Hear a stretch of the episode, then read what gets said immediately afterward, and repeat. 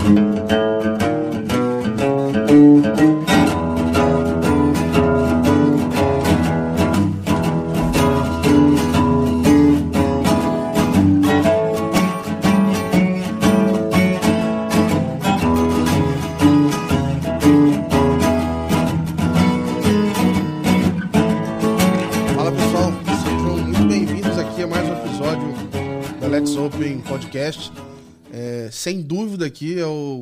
mais divertido de Open Finance.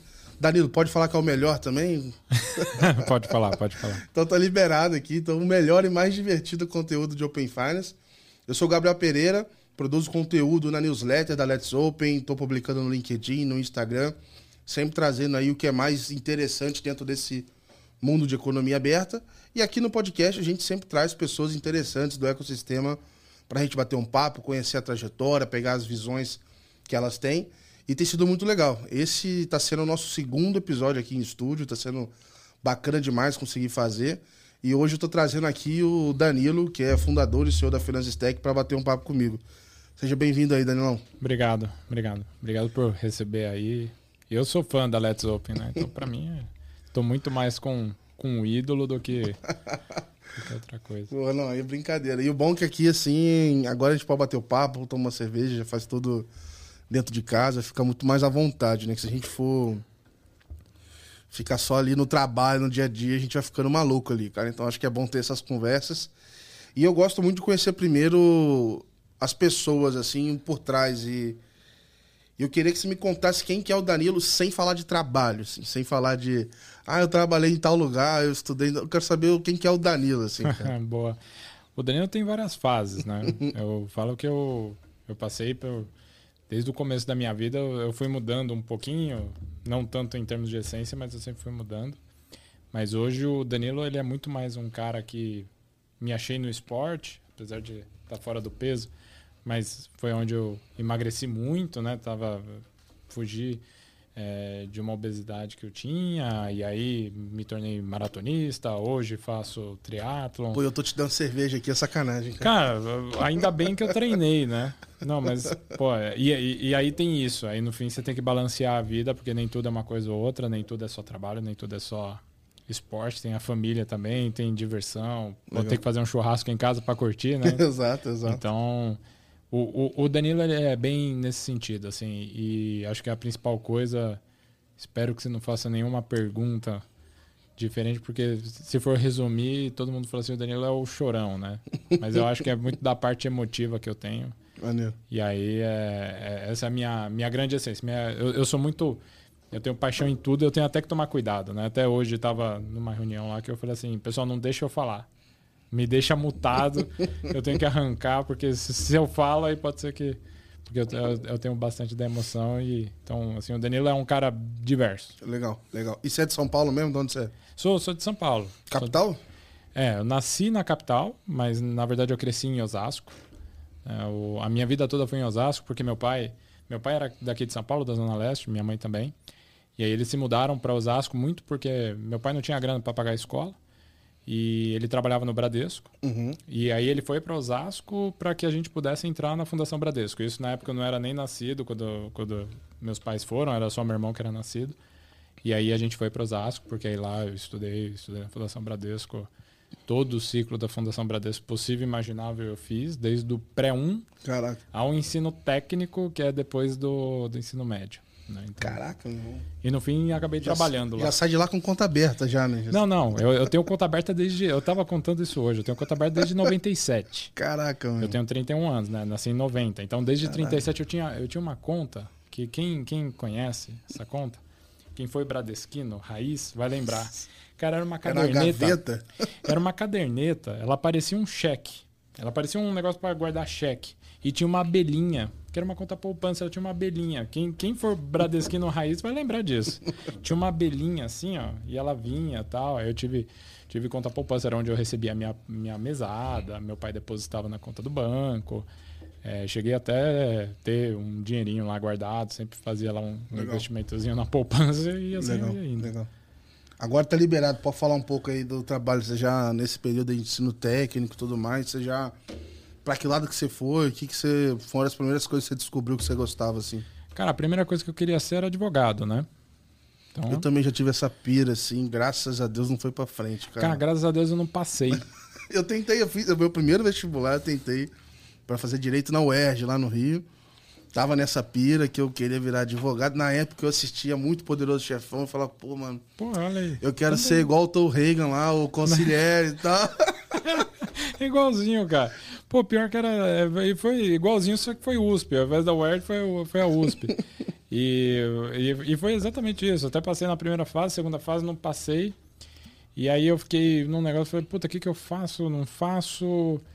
Aí minha mãe virou para mim e falou assim: Meu, se você quiser estudar, você se vira, porque eu não vou ter dinheiro para pagar cursinho para você. Então, uhum. aí você decide. Você começa a trabalhar em algum lugar e paga. Ou. Aí, aí eu tava no fim do, do ensino médio, na verdade, quando aconteceu isso da USP, e aí eu decidi é, falei assim, não, vou fazer alguma coisa da minha vida e abriu o curso técnico de tecnologia da Fundação Bradesco. Uhum. E aí eu entrei no curso técnico de tecnologia. Eu falei, ah, não vou ficar sem fazer nada. Pelo menos eu vou ficar no curso técnico e estudo durante o dia. Uhum. Esse, esse, era o meu plano. Só que aí eu comecei a gostar, cara. Aí eu comecei a fazer, falei, poxa, eu gosto, sempre gostei de videogame, sempre joguei muito videogame, mexia no meu PC, tentou eu trocava pecinha. Tentou construir uns jogos também, cara? É, eu só, eu só não, só não invadi o o iPhone, tá ligado? Essa desbloquear. Não, não, não, não, rolou, não rolou. Na época o que eu tinha era aquele Baby, sabe? O Baby da, da Vivo. Você, você não lembra do Baby? Não. Pô, Baby, Baby foi famoso, cara. Aí, ó, também, ó. Quem é dos anos 90, Baby, cara. O celular Baby era. Caraca, cara. Então, aí não, assim, não, não era dessa, dessa época. Mas eu era da época de mexer com hack de Angel of Empires, hack de The uhum. Sims. Eu fazia quando eu era mais novo, eu li aquele código, não foi para frente eu acho que era Lua, para eu fazer bote de tíbia, pro, pro, pro bichinho andar sozinho, Sim. fazer as paradas e tal. É, então você era desses, né? Tinha uma galera que mexia nisso pro Ragnarok. Ah, hoje em dia o pessoal fala, ah, fazer automação, lógica, o banco automático. Eu já criava uma vida automática no metaverso que era o Tibia. Eu... É, então. Não, no Ragnarok ali eu tinha os códigos. Quem, quem não lembra do da, da, daquele código do The Sims que você colocava aí, você ficava dando capalços, ponto né? vírgula, exclamação. Vírgula, exclamação. ficava lá, ponto, e, e, você ficava fazendo assim, né? Aham. muito bom, é, muito bom. Pô, então, aí foi aí que eu comecei a curtir a tecnologia. E aí, assim, mas ainda tava na, na ideia de que eu queria fazer direito. Né? E eu falei, não, vou fazer direito, só tô aprendendo tecnologia.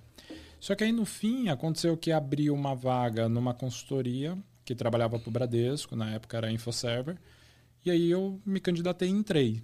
E comecei lá a fazer o trabalho mais é, apertador de botão. Uhum. Vamos lembrar do Chaplin lá no uhum. Tempos Modernos, que era ficar atualizando o Windows nas máquinas do Bradesco. Bradesco tinha mais ou menos uns 10 mil funcionários Pô, dentro da, da, Cidade de Deus. E não a gente ia, era uma equipe de 10 moleques. Não ia faltar serviço. 10 moleques e acho que umas 3 meninas do curso. E a gente tinha que passar por todos os departamentos do banco atualizando todas as máquinas. E só que assim, isso foi o primeiro contato, e aí depois foi indo, só que foi tão legal, cara, porque assim, a gente passou por isso. E aí eu comecei a ter contato com outras coisas, porque eu sempre fui meio é, sempre fui meio para frente, assim. Esse foi o meu sempre foi meu mote. Eu nunca gostei de ficar fazendo uma coisa só, né? E aí acabou que o pessoal me chamou para entrar num projeto que aí eu já estava subindo de nível, eu não ia atualizar mais na mão. Eu comecei a aprender o SCM, SCCM, desculpa. O que é máquina virtual? Não? Então, o SCCM era um software que distribuía Windows remoto. Uhum. E aí, cara, isso daí na época, hoje já é mais comum você fazer a distribuição nuvem e tal, hoje é muito mais fácil. Era você que mandava aquela mensagem do nada, teu Windows é. vai atualizar agora. É, seu Windows vai atualizar agora, pum, era isso mesmo. E eu tava aprendendo esse troço. E aí rolou um projeto na Hipermarcas, não sei se você conhece a Hipermarcas. Sim, sim.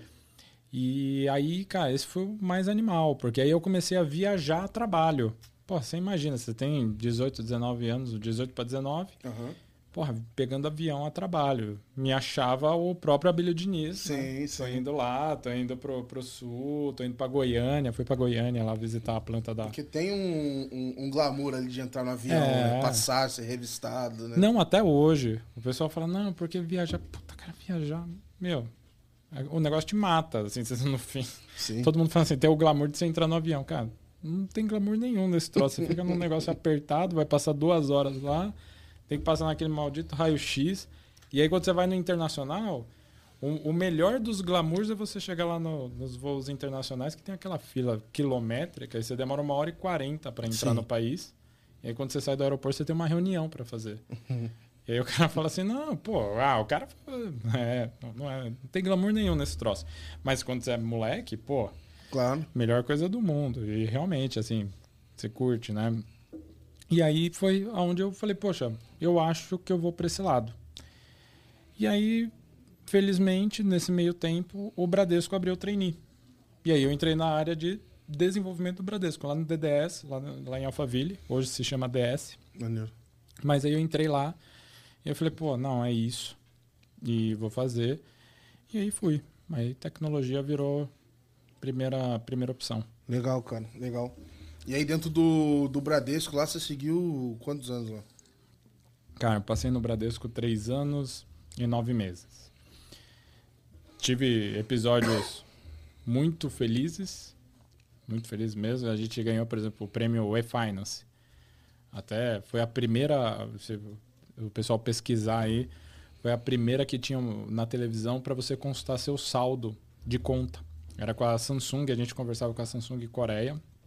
E era num software que até hoje existe, é um software da IBM, chama Data Power.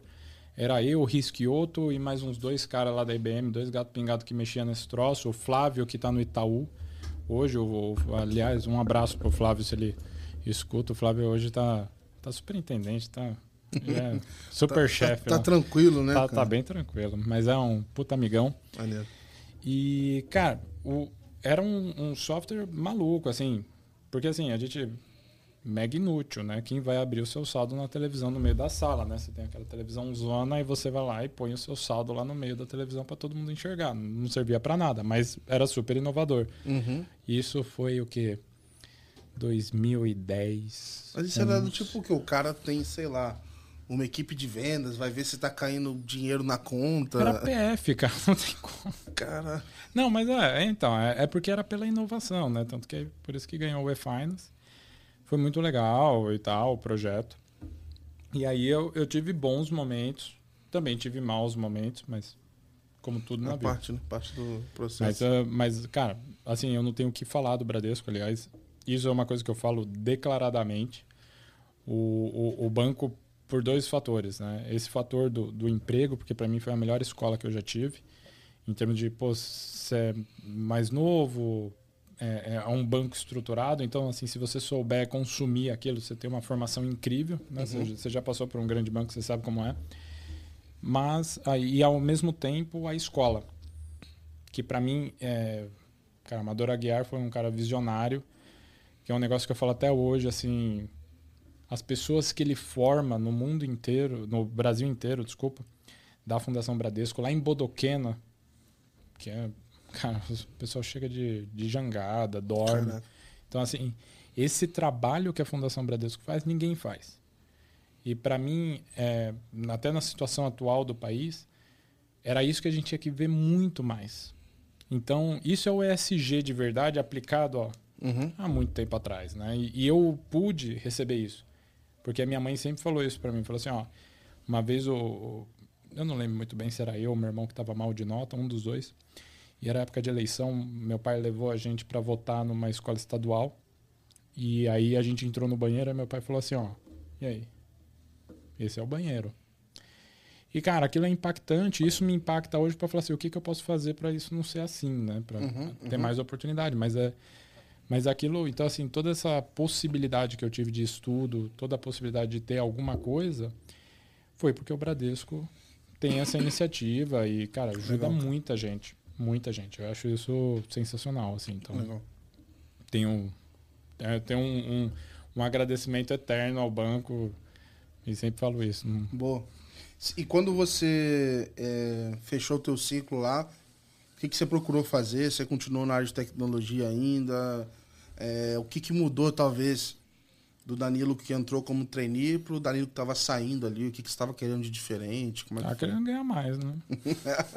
Isso aí eu tô até hoje, né, cara? Se puder. Ah, tá querendo ganhar mais. Assim, eu, eu conto a história. Tem um amigo que hoje ele tá. Ele ele ainda tá no, aí no mercado e tal. E, e tá no mercado de banco. Inclusive, ele tá ainda no Bradesco. E ele era do Bradesco. Agora ele tá no Next. E aí esse meu amigo ele virou pra mim e falou assim, cara, sai daqui. Ele Não falou vai assim, "Sai queimar o daqui." filme do cara lá, não. cara. Não, não, mas ele, mas ele falou aquilo, sabe? E eu conto até isso de uma forma tão de coração, né? Cara, sai daqui. Porque assim, vai conhecer o mundo. Porque ele veio de mercado, né? Ele, ele veio do mercado, entrou e ele falou, cara, sai daqui porque você precisa conhecer o mundo para você ver o que é. E aí eu saí por duas coisas, uma para ganhar mais, porque aí sim tinha terminado a faculdade, tinha terminado minha faculdade, então falei, pô, vou ver qual é que é esse negócio de tecnologia. E fui trabalhar com um parceiro IBM. E aí, assim, fui trabalhar com parceiro IBM, e aí depois, por uma coincidência da vida, voltei para trabalhar prestando serviço para o Bradesco. Porque aí na época a Valkyria, que hoje é CIO do Bradesco, né, vice-presidente do banco, a Valkyria comentou do meu nome, porque eu tinha feito esse negócio de data power que, da IBM, que era puto elefante branco, só quem era muito grande que tinha esse software. Falou para uma terceira, para uma prestadora de serviço, que, poxa, a gente perdeu um recurso que sabia disso e agora eu queria Arruma você- esse maluco aí pra resolver esse troço que ele fez. Exato, porque o cara fez uma. O cara fez tanta merda aqui que alguém precisa vir corrigir esse troço, meu. E esse é o bom, né? Você deixa os códigos todo quebrado, porque aí você gera emprego É, pra o, você. pessoal, né? o pessoal brinca que durante o Covid, cara, é foda. Mas assim, tinha que pegar todo mundo que fala assim, ah, quem sabe muito de COBOL, que é a base de todos os grandes bancos aí, são, sei lá, cinco caras com mais de 80 anos aí. Então você tem que isolar essa galera na Covid, porque se esses caras tiver Não, algum é. problema de saúde, acabou o sistema Não, financeiro. já era, acabou, acabou. Acabou tudo. E olha que eu aprendi COBOL no Bradesco, inclusive no trainee eu aprendi a, a programar COBOL. Pô, puxado, cara. Mas aí, e aí eu voltei prestando serviço pro Bradesco, mas aí passei por outras, por outras casas, outros bancos, inclusive. É, já era um, um papel mais comercial, eu era pré-vendas, então tinha uma outra, uma outra visão. E aí depois fui parar num outro banco, que foi quando eu fui pro Banco Cetelém do BNP, que foi antes da, da Finance Tech. E aí lá, cinco anos de carreira, cinco anos e um mês, para ser mais preciso, Ficou cinco anos lá, mano. no Banco Cetelém. Cinco anos. E o que, que era meio que o desafio que você tocava lá no dia a dia? Assim, pra quem não conhece a fundo, assim, cara, o que, que é o CTLEM? O que que... Que parte que você olhava, assim... Pra quem que vocês entregavam produto? Qual era o canal principal? Só pra ilustrar pro pessoal. O Banco Cetelem, para a maioria das pessoas, ele é conhecido por, pelo cartão de crédito da Telha Norte ou cartão de crédito da, da Leroy, da Leroy Merlin.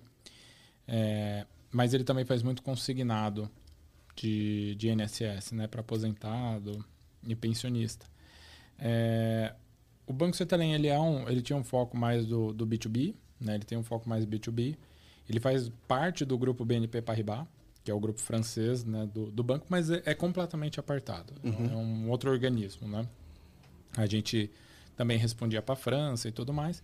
Mas aí foi legal, porque aí lá eu entrei com o objetivo... A gente tinha um projeto chamado Digital Self-Care, que aí conta muito também um pouco da história da Finance Tech, porque assim, o Digital Self-Care, eu entrei para fazer a parte de integração APIs, o Renan Satak, que hoje é o nosso head de operações na Finance Tech, entrou para fazer a parte de Customer 360, que era conhecer o cliente em todas as verticais, né? fazer um, um no- o- o- a parte de conhecer o cliente. E o Daniel Alvarenga, que é o nosso CTO atual, ele era responsável pelo app da pelo novo app da Cetelem, que foi o app que mudou. Legal. Então nós três entramos juntos Almoçava junto lá e... e aí, cara, a gente criou uma amizade. É, e, e isso pra mim hoje é a, é a coisa que eu mais gosto, assim, que as pessoas que, que seguiram e que vêm vindo, né, são pessoas que a gente acaba criando um vínculo que é mais do que o vínculo de trabalhar com. Uhum. Pô, você convive com a pessoa, né? Sim, sim. Você vê o. a- Você vê mais a pessoa do que a tua família, né? Pô, com certeza, total. Então, assim, se você não. Mesmo de home office. mesmo de home office. Cara, e tem um negócio que eu falo pra todo mundo. Eu falo assim, pô, E, aí o, o ápice disso foi. Aí o cara que trabalhava do meu time junto comigo, que é o Fernandinho, o Fernandinho veio também pra, pra Finance Pô, Tech. vocês desfalcaram os caras lá também, pô. Quem Cara, sobrou lá? Eu não obriguei ninguém. não, mas eu não obriguei ninguém. Eu falo isso pra todo mundo. Falo assim, meu, tenho aqui a vaga, tá afim, vamos, embarca, vamos embora, tamo junto. E eu acho que esse é um. E, e isso foi uma. É, foi uma relação que eu sempre procurei ter. Né? Criar laços com as pessoas.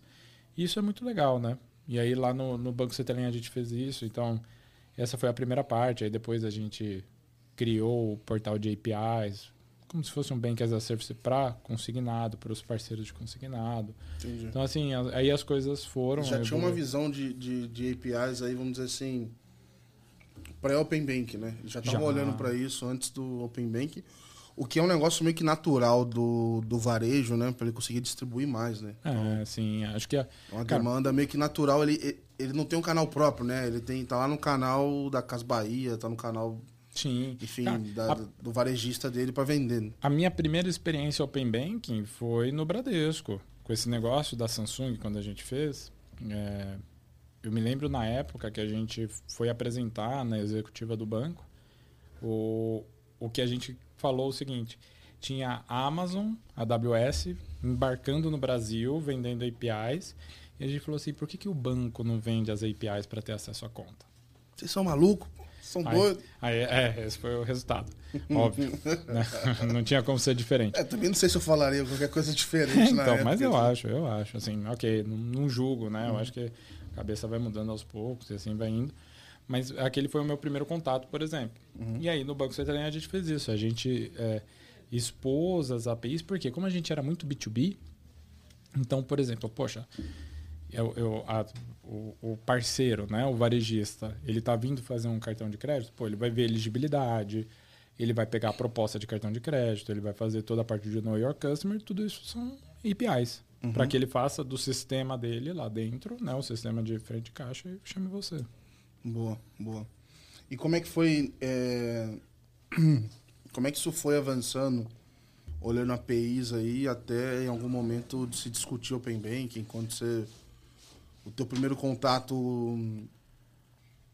com o tema oficialmente, ou com um conceito, foi, foi no, no CTLEM? Como é que foi? Cara, eu não lembro. Eu vou, vou ser bem sincero que eu não lembro exatamente como que foi que eu cheguei lá. Mas eu lembro que a primeira coisa que realmente me tocou em relação ao Open Banking foi quando eu comecei a escutar sobre o Mr. Open Banking da Axway. Sim, sim, sim, sim. Cara, super gente boa, inclusive, e extremamente competente. Gosto muito do que ele fala e o que ele faz. É, aquilo veio junto com o, a consulta pública. Foi, Só foi- para falar que quem não sabe, o Mr. Open Banking é um cara que está envolvido aí no mercado, ele trabalha na Axis, ele é no Canadá, se não me engano. É, ele é canadense. E ele tem um podcast, se não me engano, é o primeiro que tem sobre Open Bank, só sobre Open Bank. Ele tem episódios que ele entrevista, tem uns que ele conta algumas coisas e tal. Isso. Mas é super interessante, recomendo aí. Também vou botar na descrição do episódio aí para vocês terem acesso, que é bem legal. Escuto até hoje, é, é no Spotify, escuto Sim, até sim. hoje. Ele, ele até. Ele é, é. é bem caricato, inclusive uma coisa assim, você entra em reunião com ele, ele tem uma poltrona grande. Eu sempre brinco que é- ela, ela é bem, bem única, todo mundo sabe a poltrona dele lá marrom. e, e, e é isso, assim, ele é um cara. Um cara que viveu, é, viu a- o lançamento do PSD2, viu as regulações andando no mundo. E eu, felizmente, tive dois contatos com ele, que foi um contato é, mais pessoal no mundo de Open Bank, porque eu era fã do cara, escutava muito ele. E depois profissional, porque a, a Axway é, prestava serviço para nós lá no... Legal. Ou, é, acho que Pô, vou ainda mandar presta. mensagem para ele, já tentei mandar mensagem, não me respondeu. Eu tô querendo Cara, bater vamos, um papo aí. cara. Pô, vou, eu, eu vou, vou, vou falar pra ele, vou falar, meu, tem o, o, o Open Banking Capixaba aqui do, do Tem, Brasil, tem. tem o, o, Tem uma versão tupiniquim aqui, Ah, é. vamos, vamos trocar a uma versão ideia. Tupiniquim Open Bank, pô. Mas Né, hoje, cara. hoje, em teoria, melhor do que do lá fora. Sim, sim, sim. Vamos- sem dúvida. Vamos, vamos falar bem a verdade. A O, gente, o nosso aqui tem gente que não, não fala português e escuta, cara. é, Pessoal Latam aí, pessoal da Datanome, outros caras falando, pô, eu escuto lá o podcast e tal. Então, enfim, ia ser legal trocar esse papo, trocar essa ideia aí, vamos ver. Não, eu acho que vale super a pena, assim, e, e pensando no todo, eu acho que, e aí no fim, eu vejo que isso é, o, é um, mundo aberto, né? E é isso que está possibilitando. Você ter diferentes linguagens, diferentes perspectivas, e todo mundo meio que trabalha é, sob uma mesma sob uma, uma mesma ideologia, né? Uhum. que no fim eu acho que isso foi o que mais me cativou no Ale.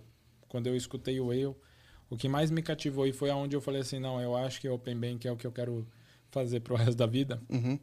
foi quando ele falava do impacto que isso teria na sociedade, o impacto que isso tem na vida das pessoas. Então, aquilo me chamou muita atenção.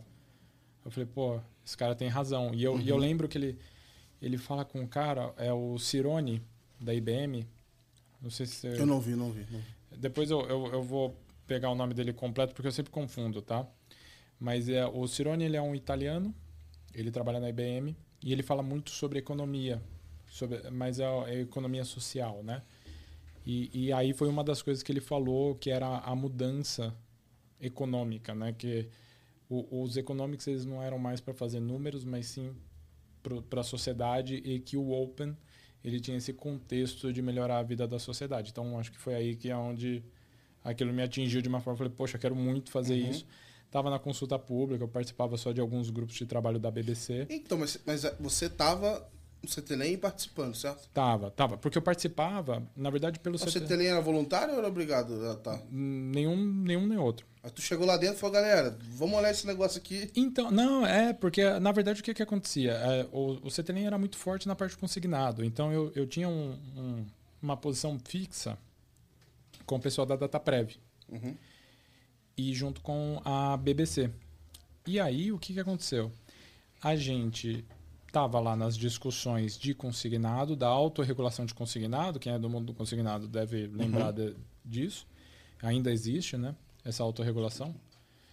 E aí, cara, eu fiquei sabendo desse tal de negócio de Open Bank porque to- o pessoal começou a comentar. Tem mais um aí? Acho que vai, vai, vai. vai. Pode ser. Valeu, valeu. é, e aí o pessoal começou a comentar, pô, pessoal, vocês estão participando do negócio de Open Bank? Porque a BBC é gigante. Aham. E lá, em teoria, ninguém da BBC era obrigado. Sim, sim. Porque todo mundo da BBC é S3, a maioria. Né? S3, S3, S4, S5. Só pra reforçar aqui, pessoal, é, o, o- os S são o tamanho da instituição. É. Se eu não me engano, é pelo, é, é pelo É, tá aqui patrimônio. o link. Você vira. Ferrou, Tá aqui o link. Eu tenho o link, eu te passo o link da regulação prudencial. Mas ela é por, pelo tamanho do Pelo- PL? É assim, a regulação prudencial ela é referente ao tamanho do banco em relação ao nosso PIB. Então, o tamanho que o banco, é, o, o- o quanto ele gira de, de dinheiro Uhum. em relação ao PIB. Então, os S1s são aqueles que giram muito dinheiro em relação ao nosso PIB. Não necessariamente tem a ver com cliente. Tem muita gente que confunde. Sim, e porque, até porque teve banco que girava muito dinheiro, banco de atacado, e que se via com umas obrigações que Quem, quem mais não, chorou... era, não, não- não era, sei lá, o City, essa galera que Não. fechou a agência e tal. Não, eu tenho um amigo, eu não vou falar o nome dele porque, coitado, eu não vou expor ele, claro. Mas eu tenho um amigo que chorava muito de. Valeu, Porque- valeu. Tá trocando. Porque ele tinha essa obrigação. Hum, É uma obrigação meio desproporcional, dependendo de um caixa 100%. Não, é coitado, ele é do BNDES. um amigo do BNDES. Até um abraço pra ele, sabe o que, que eu tô falando. E ele ficou. Ele chorava, coitado. Porque ele falava assim, cara, a gente não faz. Assim, não tem por que ele trocar dados, por exemplo, BNDES, né? O- Sim. é, assim, o crédito no BNDES é muito específico, mas é aquilo, é uma regulação, eles tiveram que atender. Então, Caraca, então o BN o BN BNDES o teve que fazer as APIs, será? Eu não sei se é S2 S1. Sim, total. Eles são, eles estão lá. Eu nunca vi. Eles estão no diretório, será? Estão.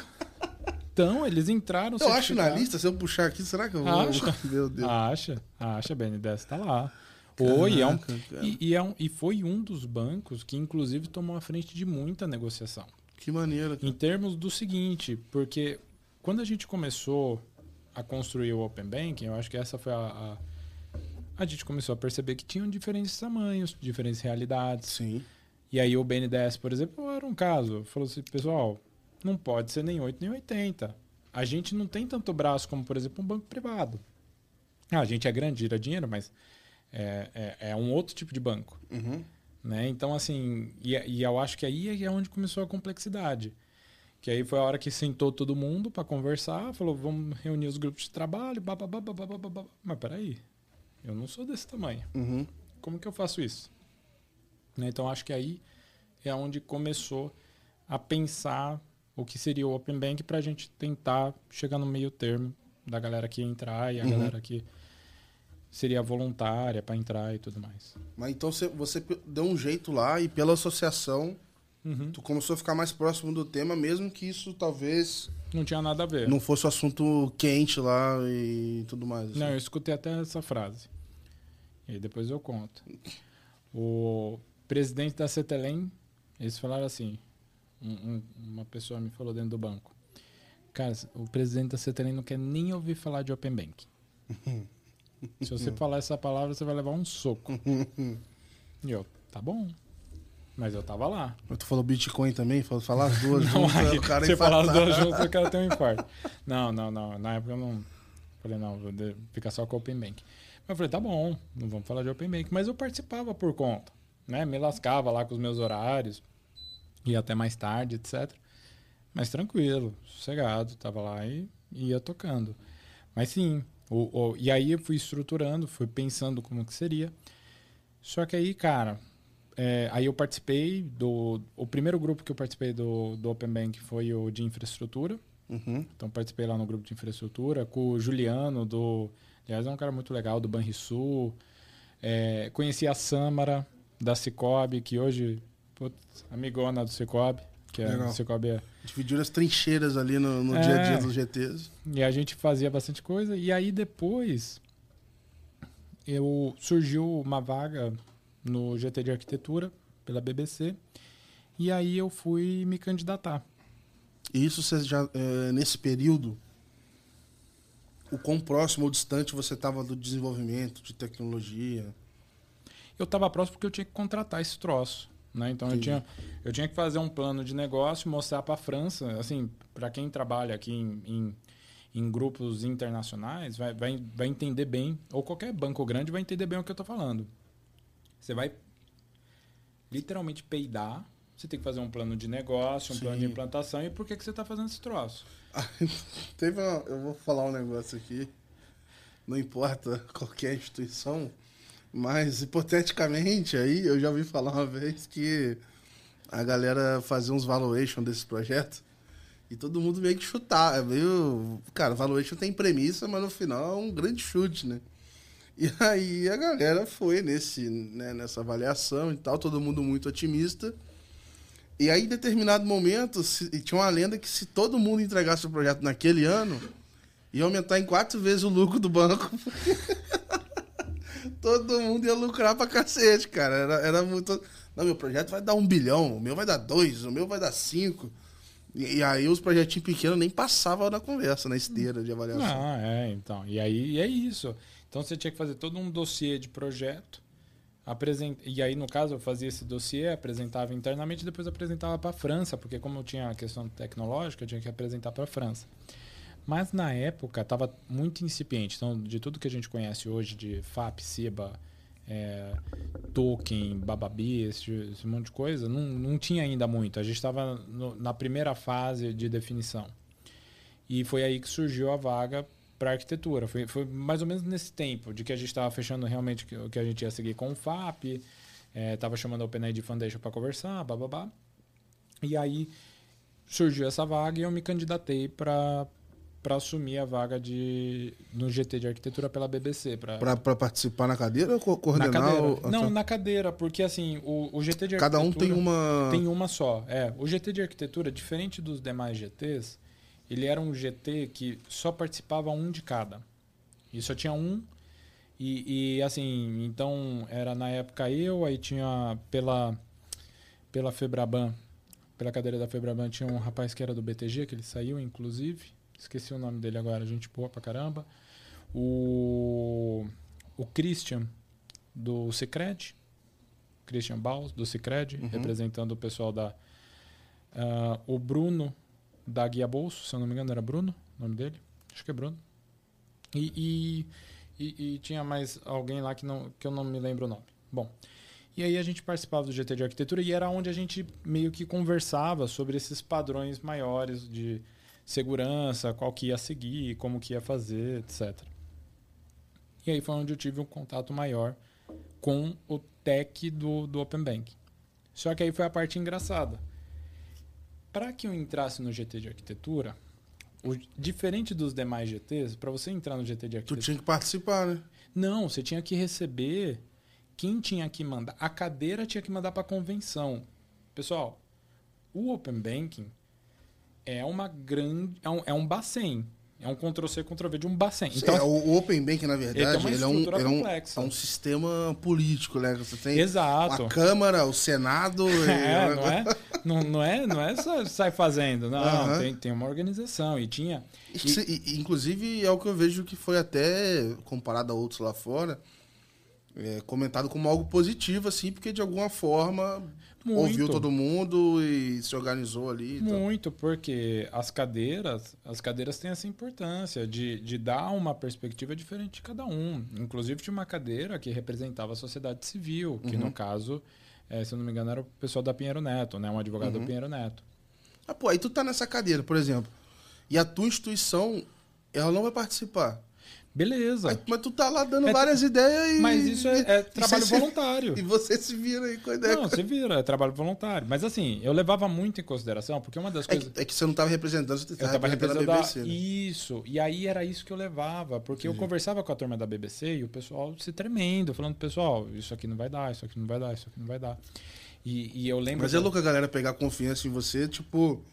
Sendo que não é, você, não, você não tinha skin in the game, você não tinha obrigação com nada ali. É, mas eu fui o maluco que falou que ressarcimento ia ser horrível. Aham. Aí eu acho que isso meio, meio que eu ganhei a É, galera. porra. Porque eu falei, porra, não, não é pra ter ressarcimento. Como é que você vai ressarcir uma coisa que é pro bem do cidadão? E, eu- e isso foi uma discussão muito acalorada. Aliás, eu peço desculpa para todos que, que participaram e qualquer pessoa que eu fui mal educado. Desculpa. Mas é. Ah, isso aí faz parte do processo, imagina que Então, mas o, ressar... vários. e o ressarcimento é um dos que eu. E aí eu vou falar o nome porque também fiz um trabalho magnífico, que foi o Marcos Rodrigues do, do Banese. Eu e ele, a gente debruçou no que era o ressarcimento para a gente falar que ressarcimento não ia dar certo. A gente fez um dossiê enorme. Eu lembro, eu, na sacada de casa, escrevendo sobre o ressarcimento. Eu assim, ó. Cara, por quê? Eu tava falando, isso não vai funcionar, galera. Eu entendia que tinha que ter os reportes, mas o ressarcimento não ia ser legal pro. Bom, aí beleza. E aí eu acho que o pessoal gostou. E no fim, lembra que eu falei que o presidente da Cetralin não queria nem ouvir desse troço? O Ricardo Gilbal, da Ecoval, acho que não sei se você já ouviu falar nele, ele é, se não me engano, ou ele é economista-chefe, desculpa aí, Ricardo, se eu errar o teu cargo, mas outro carro pra ele. mas eu sei que ele é muito importante. Ele é muito importante no, no Daicoval. O Ricardo recebeu, porque assim, para eu entrar no GT de arquitetura, a gente aprovou internamente, depois ia para a comissão da BBC, para a BBC aprovar. E aí o Ricardo tinha que falar na convenção, na cadeira, falar assim, ó, estou colocando essa pessoa para me representar. Todos aprovam? Aham. Mandou meu currículo, tirou antecedentes criminais, tudo. Caraca, velho. Antecedentes é brincadeira, mas, mas foi tudo. Duvido que não. Puxar teu histórico. É. Se não tinha Pô. tweet comprometedor. Tweet comprometedor, é esse tipo de coisa. Tem TikTok, né? Mas aí o que, que aconteceu? O Ricardo mandou uma mensagem pro até então. Aí você vai ver onde vai conectar. Aí voltou no presidente e falou: Ó, irmão, tão voando, hein, velho? Vocês estão. Não, aí ele mandou pro Nuno Versas, que era presidente do Banco Cetelém na época, e falou assim: Nuno, vou aprovar teu menino. Pra ele representar. E o, Aí, filho bonito, o cara já. aí o cara falou: pô, É peraí. nóis, pô. Tem um cara fazendo meu nome. E aí o Nuno veio falar comigo e falou: Ah, pô, eu tô dando ok lá pro Ricardo. beleza? Ele me mandou uma mensagem aqui, tô mandando ok pra ele e tal, tô aprovando. Eu, pô, demorou. Legal. Coincidência da vida. O Nuno não é mais presidente do Banco Cetelém, mas o Nuno é meu sócio Cara, que na maneiro. Finestec. Que maneiro. O cara que não queria Que ouvir. não queria ouvir. O cara não queria ouvir nada. eu não quero ouvir, não, mas parece maneiro. Vai, vai tocando aí. Exatamente. Então, assim, é, isso, foi- isso foi animal, porque o, o Ricardo né, mandou isso, e aí, foi, e aí depois o Nuno quis saber melhor. E quando eu pedi demissão e contei pra ele a história, o Nuno falou assim, cara, ele, e, e a gente tem uma, uma relação muito próxima, considero ele um amigo hoje, assim como os meus outros sócios, considero todos amigos. É, ele virou pra mim e falou assim, vai, me conta, abre o jogo, o que, que você vai fazer? Eu contei. Aí ele falou: Cara, só tenho duas coisas pra te falar. Eu posso te ajudar, você tem o braço direito, e tem um pouco de capital disponível aqui guardado. Posso dar o primeiro funding. Se você e teus sócios toparem, eu entro. Aí a gente topou e Maneiro. veio tá junto. Que maneiro, que maneiro. E como é que foi na época você. é, já era, era a primeira empresa que você ia tocar? Como é que foi esse. Eu tava até comentando ontem, só um parênteses rápido, eu tava conversando com, com um cara de uma empresa também de Open Bank e tal. Eu falei, cara. O Datanomic. Sim, Eu sim. conheci os meninos, mas Conheceu? eu, mas eu vi seu post. Eu fui, eu, eu tava, tomando, tava tomando a cerveja lá com eles, eu falei assim, cara, eu acho muito louco esse negócio de você. Fala assim, ó, me dá um dinheiro aí, eu vou trabalhar nessa direção e a conta vai fechar lá na frente, mano. A, solução nós vamos achar de alguma forma aqui e vamos seguir, vamos embora. Confia que, que, que vai dar certo, assim, sabe? Então, esse processo, obviamente, né, de VCs e etc., essa, essa lógica de você pegar funding e crescer e tal, eu falei, cara, esse negócio é muito louco. É, hoje, acho que tem aquela curva, né, que mostra quanto, quanto mais você aprende, mais você começa a ficar preocupado, É, sabe? Até sim. você. Então acho que eu fui pegando um pouquinho mais de dimensão. Falei, cara, é, é uma jornada, cara, é uma jornada louca, assim. Então, que maneira que já conseguiu esse apoio, assim, logo nessa virada, assim. É, eu, eu, eu acho que eu. Assim, eu, eu já vou retornar na sua pergunta, mas acho que o grande aprendizado que a gente está tendo no momento atual é que dinheiro não é tudo.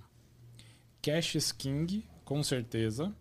Então, fluxo de caixa é um troço muito importante, Uhum. mas não é tudo. E aí volta um pouquinho do na sua pergunta. Acho que a minha primeira visão empreendedora foi vender CD pirata na escola. Então eu vendia CD pirata na escola. Fazia isso mesmo, tá? Não tenho vergonha disso. Ah, isso aí, Que que eu antigamente- O que eu gravei de CD pro meu pai, irmão. Exato. Então, meu pai, eu ia com meu pai na Santa Efigênia. E aí, pô, comecei a comprar joguinho. Age of Paris, The Sims, que a gente falou. Beleza. O- Os expansion packs do, do The Sims. e aí, cara, pô, beleza, em casa. E aí, os meus amigos de escola não, não sabiam onde comprar. Falei, pô. Aí, meu pai comprou um gravador de CD. CDRW. Aham, nossa, é. Era CDR, o, RW era, o- era, o, era o top. O RW era o top. Cara, comecei a gravar CD. RW tu podia fazer até Netflix, lá, irmão, instala e devolve aqui. Aí Exato. tu ia e não botava. Netmovies. Você assinou a Netmovies? Não, não, não. Eu assinei a Netmovies, cara. Foi a, a primeira versão do Netflix que chegava o CD. Cê- aliás, a, a- a Blockbuster, ela quase fez isso, né? Porque você Tinha pegava e aí você devolvia o, o negócio. É, então. E, então, assim, minha primeira experiência foi essa. Mas aí depois, cara, já com meu pai, a gente tinha uma copiadora. Aí a copiadora se tornou uma gráfica. Mas aí saí desse troço, puta, negócio chato pra caramba. Aí depois tive loja de shopping de games. Isso era animal. Isso foi, isso foi uma fase animal, assim. Cara, era absurdo de trabalhoso. Porque eu trabalhava, eu tava na, na época eu tava na Activity, que eu tava prestando. A, a- a parte que eu prestava serviço pro Bradesco, né? Aham. Entre, entre Bradesco e Cetelem. E aí, cara, assim, era sair do trabalho, ir pro shopping, sair 10 horas da noite, no dia seguinte trabalhar, ir pro shopping, aí domingo eu tava no shopping. Mas era muito legal, muito legal. Assim, não tenho o que falar. Trabalhar com games, assim, era uma, uma coisa que eu tinha uma conexão muito grande. Sempre gostei de jogo.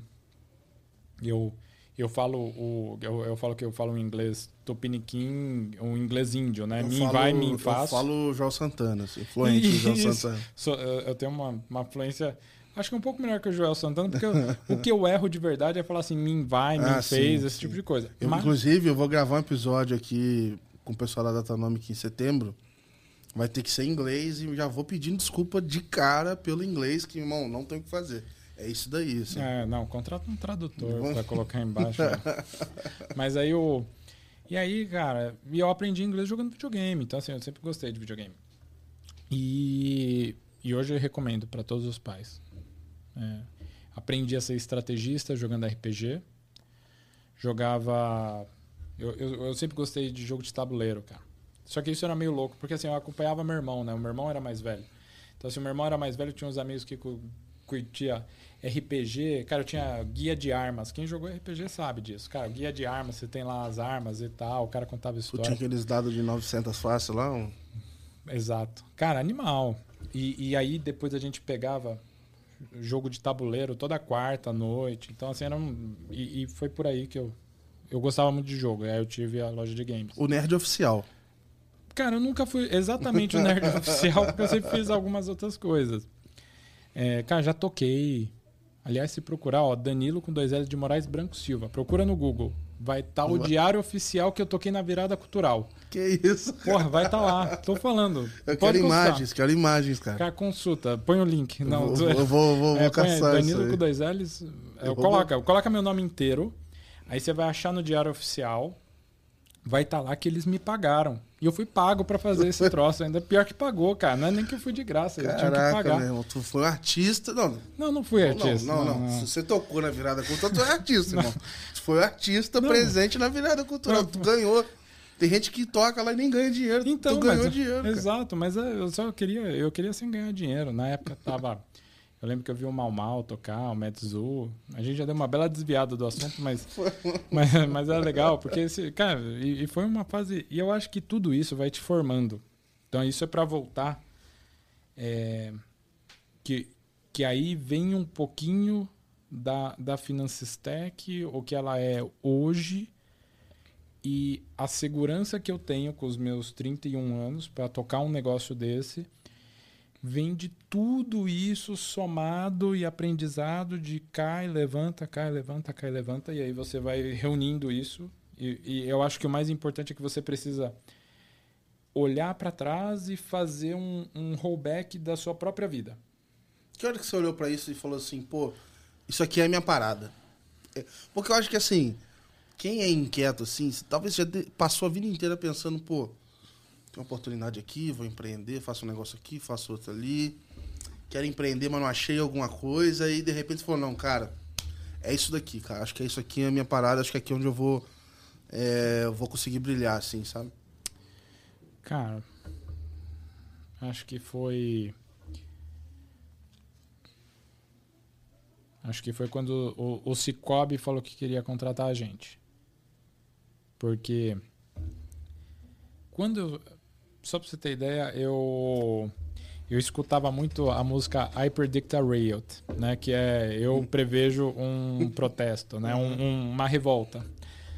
E, e isso eu escutava com a ideia da Finance Tech na cabeça. Sempre praticando esporte, né? Porque assim, para praticar bike, se você sair de bike todo dia para praticar, algum carro vai te atropelar, tenha certeza disso. Não faça isso. Eu tenho amigos que saem todos- toda terça e quinta para pedalar, cara. é- o trânsito é meio, meio selvagem. Então eu só saio ciclofaixa, ciclovia, não moro em São Paulo, então acontece que é, isso não é tão fácil para mim. Então eu tenho essa bike parada no famoso rolo no, no quarto lá de, lá de casa.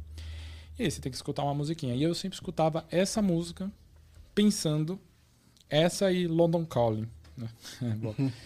E aí, cara, e aí eu, pô, não, vamos fazer um negócio muito mais barato, vou desafiar o mercado, vou fazer código aberto, pá, pá, pá, não sei o pá. E aí, cara, e aí eu falei assim, pô, se a gente vender esse software para fintech, para banco pequeno, sociedade de microcrédito, CEPs, SCDs, tô felizaço.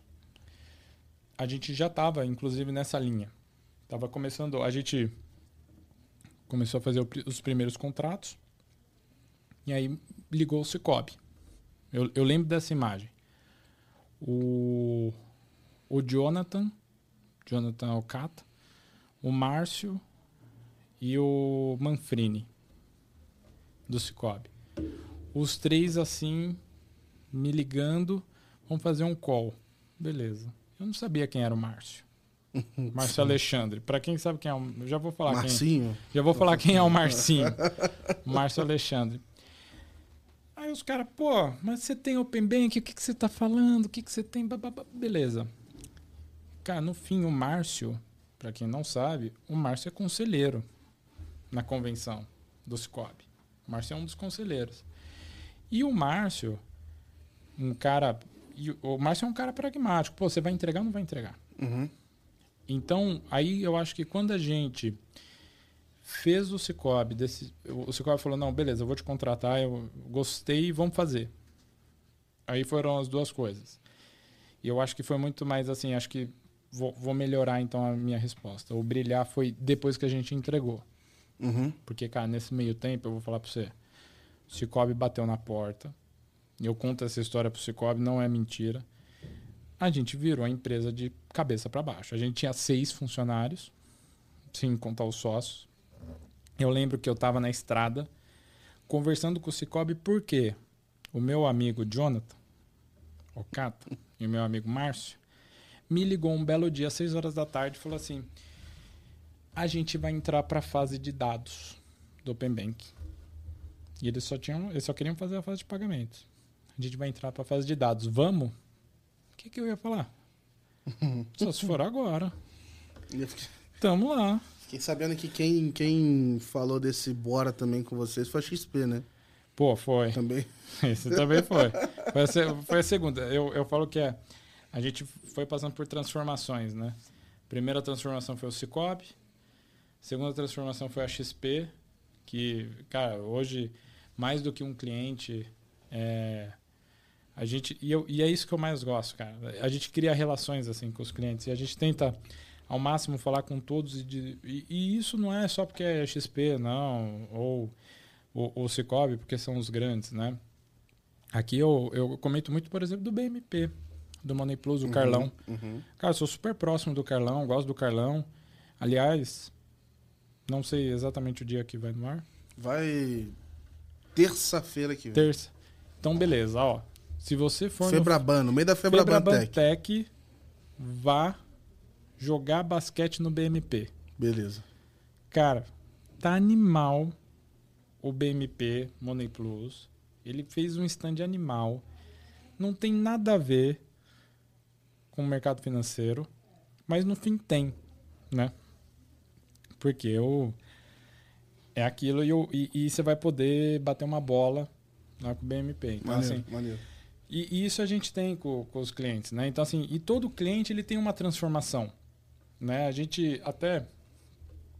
E, e é uma transformação sadia que cada um tem um... tem uma dor. A dor do Cicobi, por exemplo, é a dor do, de um banco grande. É, a dor da XP era uma dor paternal. Né? Eles precisavam de um, de um software legal que atendesse, que, que fosse tão para frente quanto eles, porque são muito para frente. Então isso transformou de novo, mas com muita, é, muito rigor em algumas coisas que eles queriam. E um caso que eu falo assim, que aí é um caso com a Cashway que nós temos, que foi uma quinta-feira, tô lá eu parado, só não tava tomando cerveja porque eu só tomo de sexta. aí me liga um telefone desconhecido, eu atendi, Florianópolis, né, o Santa Catarina, o DDD. Atendi, ô, oh, oh, é o Felipe da Cash, tudo bem? Tudo bem. Ô, oh, beleza. Cara, deixa eu te falar. Eu tô com eu tenho uns clientes que nós somos core bancário e eles precisam entrar no Open Bank. Quarta que vem. Não. Segunda. Era na segunda. Eram uns clientes, não era um, não? Jesus. Cara, Caralho. o que eu falei pra ele, eu falei assim, deixa eu desligar, E aí é que eu falo do. Construa um time. Uhum. E aí é, é- Porque assim, você pode sair contratando gente. Contrata, contrata, contrata, contrata. Mas na hora que chega um desafio, bateu na sua mesa, tá na sua frente, e aí? É a hora que você vai ver a real. Foi a hora que a gente ligou e falou assim, turma, tem seis instituições para colocar até segunda-feira. Eu ia rir, velho. Fala, caralho, e aí, mano? e era qual fase? Fase três. Pagamentos. Fase 3? Pagamentos. Mas tinha que fazer tudo. Tinha, porque assim, o que, que aconteceu? O Banco Central Caralho. pediu para que essas instituições precisassem, pelo menos, estar com a certificação em homologação. Entendi, entendi. Então a gente precisava passar pelo motor de segurança e passar pelo motor de conformidade funcional. Cara, eu liguei pro Renan, liguei pro Diogo, meu sócio também. Liguei pros dois e falei, pô, cara, o Felipe falou isso, isso, isso. E aí, dá pra segurar o rojão? Aí a gente falou assim, cara, não vamos deixar o cara na mão. Vamos tentar. Uhum. Bicho, não sei que mágica esses caras fizeram. Fizeram um War Room quinta-noite. Esse War Room terminou no domingo. Segunda de manhã a gente estava mandando todas as certificações de segurança. Porra, que animal. Tava mandando todas as certificações funcionais. Aí, como a gente é membro da OpenID, a gente participa com eles. Uhum. A gente ligou pra OpenID, eu, eu fui, falei com o Joseph. E falei, ó, Joseph, eu tô com uma situação, tô te mandando. Vê se você consegue dar um apoio, cara. Eu sei que, putz, é só porque o pessoal tá pedindo o negócio do Banco Central. Poxa, se der, é ótimo, é, é por eles. E, cara, saiu, não saiu no site, mas saiu ok. E aí a gente mandou e deu tudo certo, o pessoal. E hoje, por exemplo, a Cashway, a gente. A Cashway é uma representante, né? A gente trabalha muito com parcerias. Aham. Então hoje a Cashway, A Cashway faz o quê? Um Banking as a Service, é isso? eles Ou são, como? na verdade, um core bancário. Então, assim, se você quiser abrir uma SCD Sim. ou uma, uma sociedade de, micro, Sim, de, sim. de microcrédito, você pode falar com eles que eles ab- abrem conta. Legal. Eles são investidos pela Sinqia, Uhum. né? Então, e, e, cara, pessoal super legal, animal. Quem Maneiro. quiser conhecer mais do case, inclusive no Febrabantec vai estar lá. Maneiro, maneiro. A gente vai deixar o, o vídeo lá, porque é, e é, fala exatamente sobre esse case. Legal. E te perguntar, assim, pra, pra galera que ainda não conhece a Finance Stack, cara, faz o pitch aí, o que, que é a Finance Stack, em qual parte do Open Bank vocês estão atuando, onde é que vocês pretendem atuar, assim, que hoje é, a gente tem diferentes atuações, né? Tem gente que tá no regulado, no não regulado, tá nos dois, tá no pagamentos. Onde tá a Finance Stack hoje no meio do Open Bank? Acho que começando, né? Uma, só no regulado. Então hoje, hoje a Finance Tech se posiciona para impulsionar o regulado dentro Uhum. das instituições. A gente faz isso como? Através de módulos. Então, a principal vantagem da Finance Tech é que você não precisa alterar o seu arcabouço tecnológico. Se você tem hoje uma ferramenta de API, se você tem hoje uma ferramenta de Authorization Server, sem problemas, a gente se integra com essas ferramentas. Então, não temos limitação. Trabalhamos em todas as fases do Open Bank, desde a da parte de dados quanto das partes funcionais de, de PIX. Então, só para dar um Iniciação. exemplo, igual o pessoal que te procurou, falou: olha, eu quero entrar aqui na fase 2, na fase 3. é, Quando, é que, quando é que a empresa entende que ela precisa da Finance Stack ao invés dela fazer internamente? Assim? Por que, que um cara te procura e o outro não, talvez? assim? Cara, assim, no fim, eu quem quer fazer internamente, eu acho que não, não tem um problema de você fazer interno. Uhum, Eu acho que o problema é o quanto de valor você tem fazendo interno. uhum, todo regulatório, todo, toda solução para atender situações regulatórias, elas não necessariamente geram valor para a instituição. Mas talvez o, sei lá, um banco S1 foi obrigado a fazer, porque naquele momento ninguém estava preparado para fazer por ele, né? Naquele, sei Sim. lá, em janeiro do ano passado, quando começou. Sim, super. E aí ele fez. Só que hoje, essa conta chegou. Sim, e é caro. Gastou É muito, muito, muito. Cara, se a gente fizer aqui, vamos fazer uma conta de padeiro, rápido, eu e você. Hoje a Finance Tech, por exemplo, eu tenho 10 pessoas de Uhum. engenharia regulatória. Então são pessoas dedicadas para, Cada um pa- euro. é, são pessoas dedicadas para mexer no software para acompanhar o regulatório, as mudanças. Saiu fase 2, por- saiu a V2, por exemplo, das APIs de dados, blá, blá, blá. É o pessoal que faz isso. Ah, vamos pensar essas 10 pessoas. Faz uma conta de salário de 10 pessoas por mês. Fica caro. Se você estiver sozinho, né? Por isso que a Finance Tech é cost effective. Porque- um banco não, não tem 10 pessoas só. porque não. a gente faz isso, faz isso uma vez e faz para todos os clientes. A gente tem automação de tecnologia, Sim. então eu entrego. Inclusive, isso é uma O bancão coisa. não faz com 10 pessoas só, mas nem ferrando. Não. E, e assim, são pessoas de altíssimo rendimento, alta performance, mas também a gente entrega com cliques para os clientes finais, entendeu? E tem o custo-benefício também, que esse cara poderia estar arrumando o produto que entrega X bilhão de produção todo mês. Exato. Então, se você voltar, qual que é teu pitch? É deixa isso com a gente e vai ganhar dinheiro. Eu faço regulado ser fácil, né? É, Eu tiro a dor de Exato. cabeça do regulado. Exato. E o próximo passo que a gente está dando é pare de se preocupar em entender o regulado e foca mesmo no teu negócio. No Então, caso que- de uso, sei lá. qualquer- Caso de uso. Então, o que, que a gente entrega para os nossos clientes? A gente entrega código-fonte de caso de uso. A gente tem um caso muito legal que é a gente dá o link, a gente faz o, o- a iniciação de pagamentos via link, com um link pronto que entra e, e tem uma experiência mais fluida na iniciação de pagamentos. A gente está com o Ciba, por exemplo, só está esperando autorizar, né? Mas assim que sair o Ciba, O Ciba saiu. Eu tenho até um comentário da. Da Luana, eu só não publiquei ainda. É, saiu alguma, alguma mudança do Ciba na- no último, penúltimo informe aí, cara. saiu, mas ainda não. Não você, é- você ainda não faz a certificação. Entendi. Saiu, saiu o motor para testar, mas se eu não me engano, ainda não saiu para certificação, ainda não pode ser usado, mas está saindo a experiência. Uhum. Porque tem que sair primeiro, porque assim, tem que sair primeiro a experiência, depois sair a- o padrão técnico. Mas assim, por exemplo, o Ciba, essa é uma parte importante. A gente está lá com os push notification tudo bonitinho.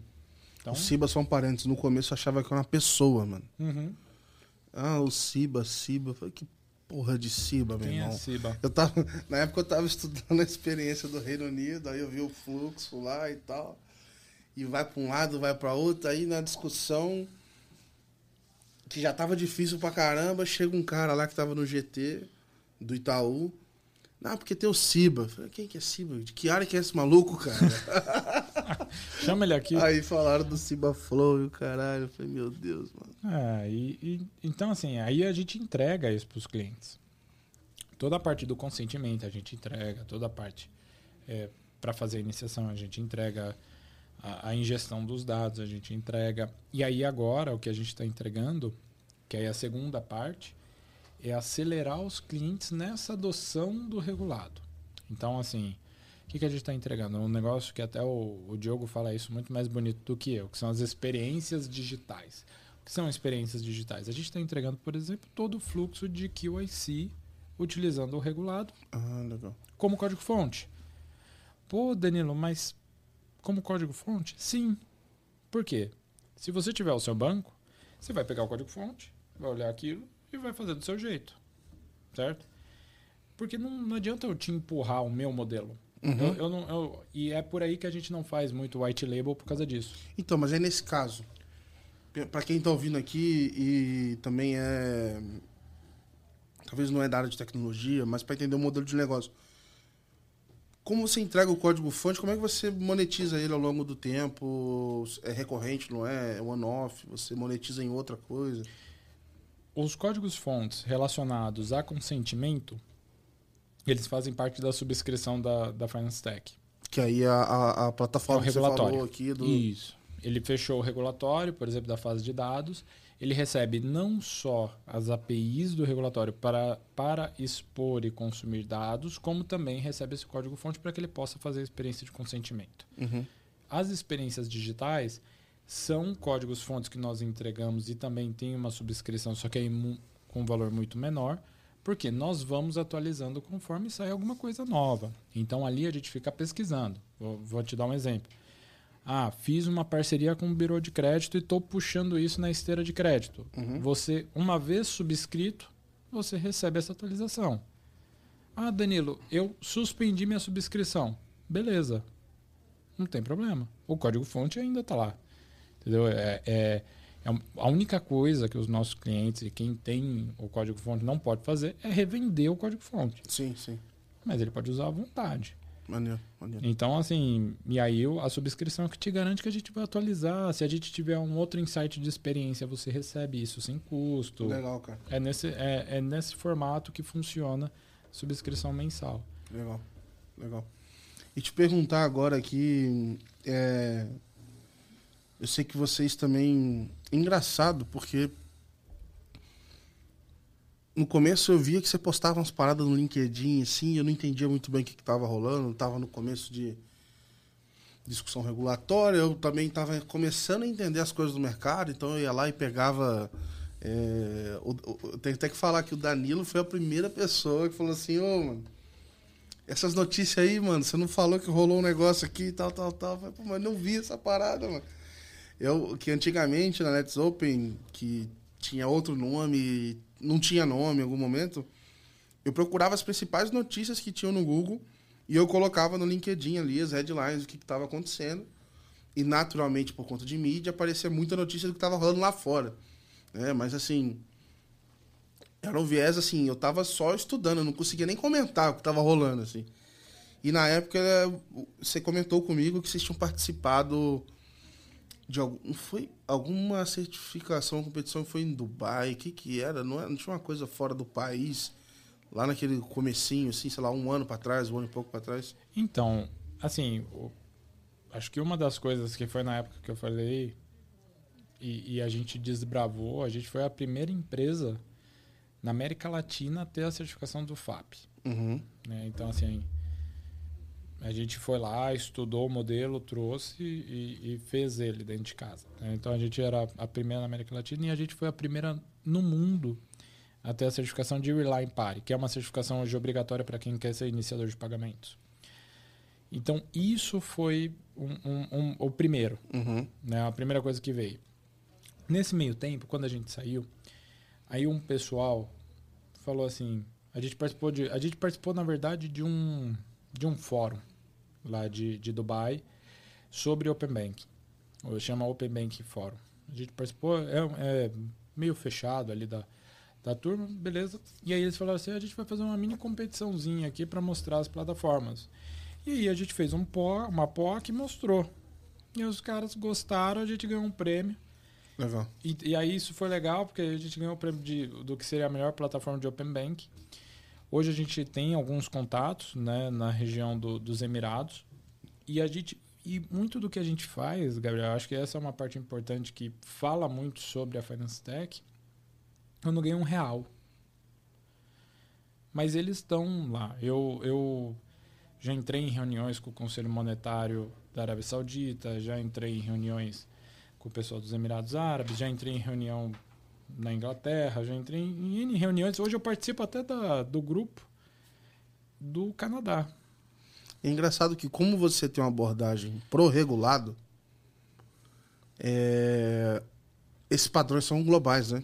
Então você tem a facilidade de replicar, aproveitar e entrar em outras discussões também, né? É, o que hoje o nosso grande sonho, né? Falando um pouquinho aqui do Benchimol, o grande sonho da Finance Tech é a gente gerar a interoperabilidade entre esses ecossistemas. Já testamos? Já. Hoje, se eu quisesse fazer amanhã, estava pronto. Mas o que, que a gente está fazendo?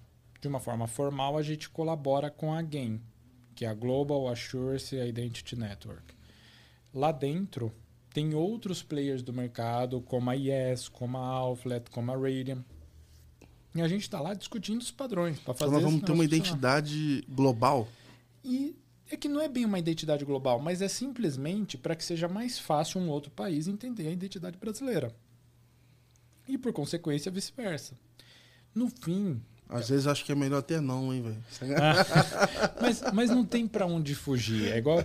Eu, eu, eu, a gente fala de cripto, por exemplo. Para que serve cripto? É, é porque para o Brasil é um pouco mais difícil, muito pela nossa situação de país. Mas para que serve a cripto? Para que serve. A, as cryptocurrencies, no mundo inteiro, ela tem mais o, o, o viés de global payment. Então, ela é muito mais uma forma de viabilizar pagamentos internacionais de uma forma simplificada para o usuário final, para que ele não tenha que entender o que significa paridade de moeda. Uhum. Poucas pessoas entendem o que significa o spread, o que significa o, o, o spread cambial. Cara, vamos lá. Então, assim, isso é para facilitar o, o, sistema financeiro. Uhum.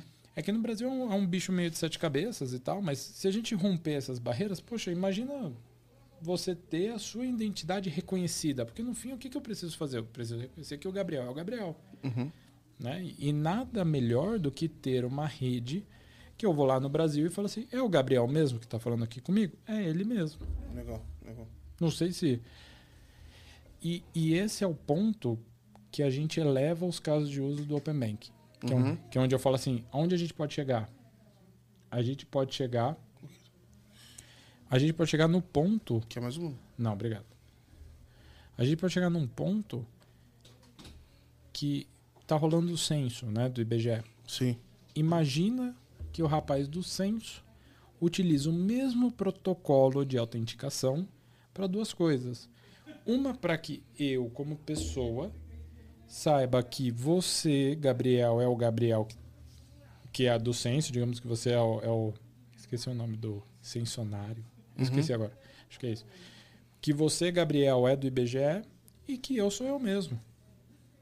E, então, e é isso que a gente tem que levar em consideração. Que, que esse modelo que a gente está usando agora, ele pode servir para muitas outras coisas. Exato. A gente está construindo uma ferramenta e como ela vai ser usada a gente ainda não sabe, né? É, é...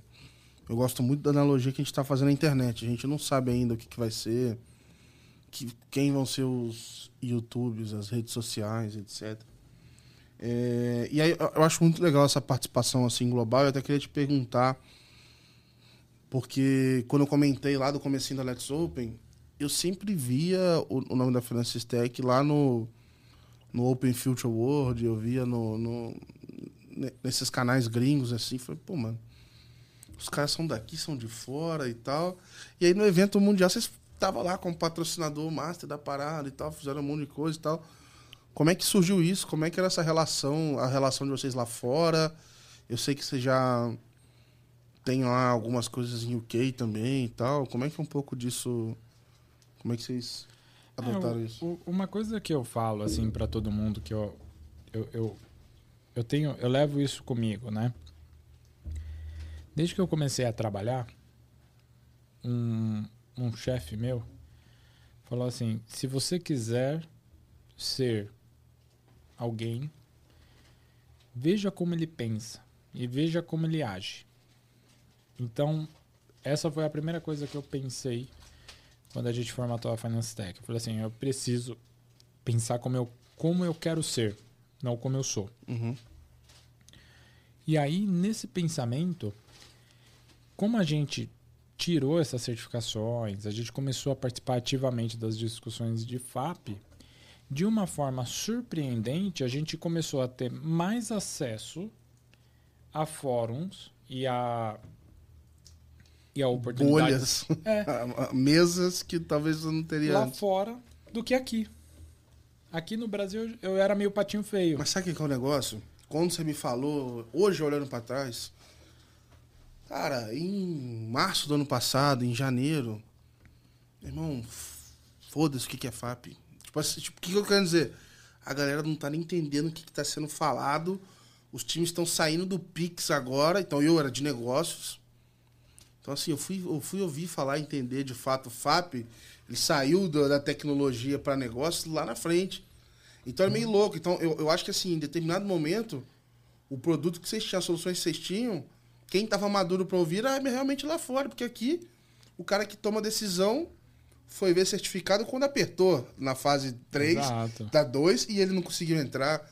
Que ninguém tinha certificado faltando um dia pra parada. Tipo assim, Ah, perfeito. é, E- é um timing assim também, né? Sim, sim. E aí, assim, esse acesso todo que a gente foi tendo, então, hoje, a gente é reconhecido lá fora pela capacidade que nós temos e também porque a gente está no ecossistema mais promissor de, de Open, né? Falando de Open Finance, agora escutando já de, de Open Health. É, a gente está no cenário mais promissor. E não à toa, as empresas estão indo para o Brasil. Uhum. Eu acho que é o movimento mais certo mesmo. Se tem um mercado que está sendo. é, que está drivando a evolução do modelo é o Brasil. Se eu tivesse lá fora, a primeira coisa que eu ia fazer é investir no Brasil. Eu não, não faria nada diferente. Mas eu penso como a interoperabilidade para nós é um sonho. Então, estar lá fora, estar em outros países, para nós é muito importante. Uhum.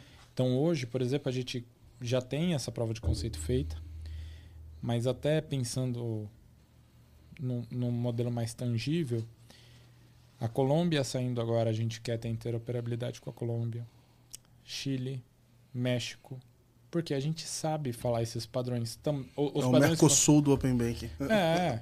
E, e aí depois, cara, o Canadá tá lá, eu tô participando dos grupos de trabalho do Se Canadá. você pensar que a identidade, é, placa de trânsito começou a ter validade entre outros lugares, é, a, a lógica, obviamente, é parecida, né? De você chegar no meio termo onde. Sim. E, e eu acho que isso é o futuro, né? É, Cada vez mais a gente está indo de um lado para o outro Menos fricção. e causar menos fricção e mais confiabilidade, cara. E, e eu falo assim, poxa, é, é tão. É simples até de resolver. E eu, eu sempre escutei isso porque tinha muito chefe meu que falava: pô, Daniel, você fala que tudo é simples. Uhum.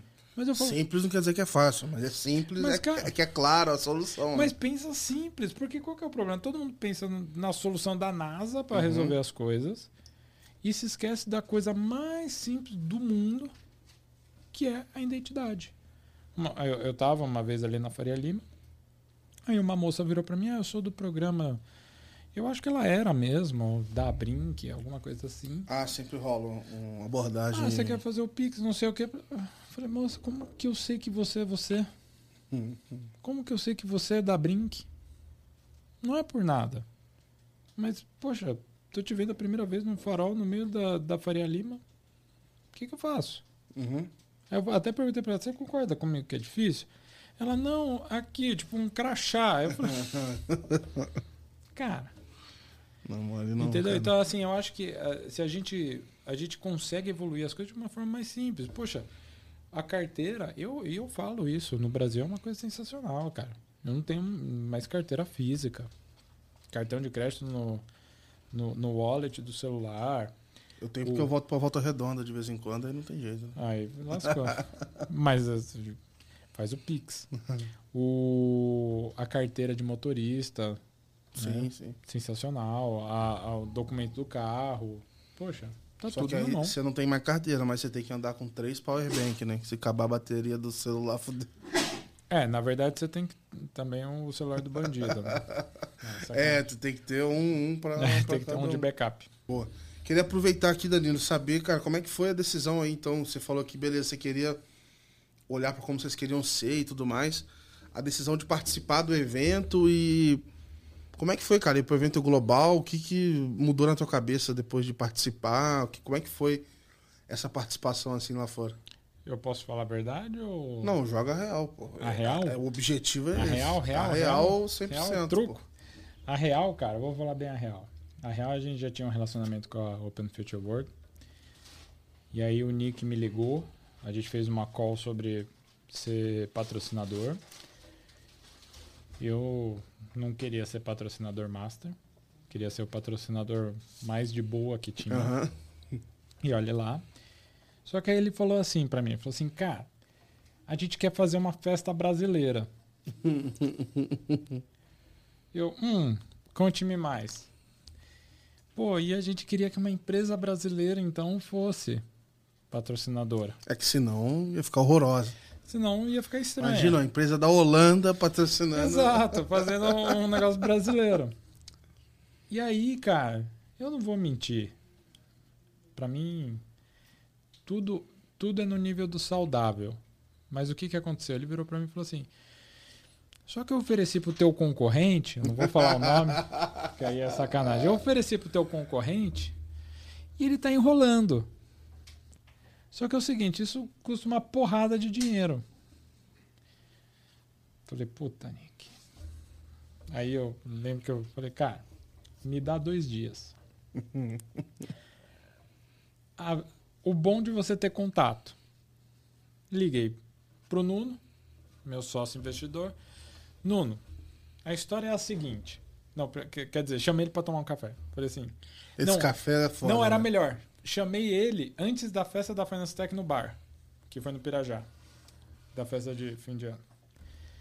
Sentei com o Nuno e falei, Nuno, é o seguinte, falei com o cara, o cara quer fazer uma festa brasileira, o nosso concorrente tá enrolando, A bota aqui cano.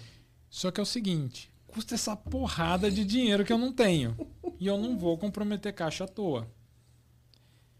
E aí? Ele falou assim, cara, como é o Nuno? Foda-se. Vai pra frente. Falou, foda-se. A gente vai fazer. Então fechou. Então vamos fazer. É óbvio, né, que não é no oba-oba. Né? Eu acho que, assim, tem todo esse contexto de que sim, a gente queria mostrar. Mas no fim, mais do que só o fato é, de estar lá, eu acho que a gente cravou uma bandeira que é a bandeira do seguinte: estamos aí. Uhum. Todo mundo viu. Eu acho que tem. Eu, eu, eu não vou atribuir nenhum ganho de cliente lá. Mas existe uma coisa filosofal na coisa, sabe? Existe um. E é isso, é a longo prazo, a médio prazo, tem uns juros compostos ali. O cara tá te vendo, Exato. ele vai te ver de novo daqui a um tempo, você vai ter outra oportunidade daqui a um tempo, e a coisa vai indo. Assim, Ah, até hoje eu recebo mensagem, eu troco mensagem com pessoas que falam que. perguntando se a festa do ano que vem é a gente. Só que eu preciso Muito terminar bom. minha série A. Muito bom, muito bom. Pra, pra dar sim ou não. Pra dizer sim ou não. Aliás, a- o evento ano que vem também vai ser em Marbella. E já tá confirmado as datas, né? Já. Boa. Mesma, é a mesma época, né? É, 20, 20 Hum. e poucos de maio. E fazendo um merchan aqui pro Nick. é, em novembro vai ter o OpenX. Uhum. Né? A gente deve, de alguma forma, Onde vai ser? estar por lá. Vai, vai ser no interior do, de Londres. Tem o Heathrow, né? É perto do Heathrow. Sim, sim. Vai ser perto do Heathrow. Pô, interior, do lado do aeroporto. É porque o Heathrow aparentemente não é tão perto. Sim, sim. sim. É porque você pega aquele expresso lá, ele dá uma É, o enganadinha. expresso, você Mas se acha você for de metrô, demora uma hora e vinte. Uhum. Se você pegar o metrô, porque você pega o... O Expresso deu um mole que eu achei um ticket no chão. E eu não sabia se era ticket, eu comprei mais um, cara. E tava válido? Aí depois eu devolvi. É, porque meio que na hora que eu tirei o que eu comprei, Hum. veio mais um. tinha- Um ficou pra trás, sei lá. Só que é tipo, é 20 euros, o que deve É, dar uns não, 5 libras. milhões de reais. É, É. 20 libras. É tipo. Ah, tá pior que a Argentina. Eu tô aí pagando até hoje esse, esse, Não. esse ticket agora.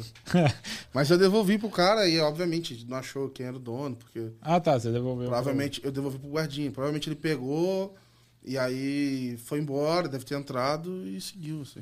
pro- É, deve ter como. Só que qual que é o problema? De repente, se o cara tiver sem, sem o ticket dele no outro lado, aí ele vai, vai tomar multa. Ele ele toma uma multa, é. É, Esse negócio de ticket lá é meio. Esse- o- a ideia do OpenX é um evento sobre mais do que Open Finance, né?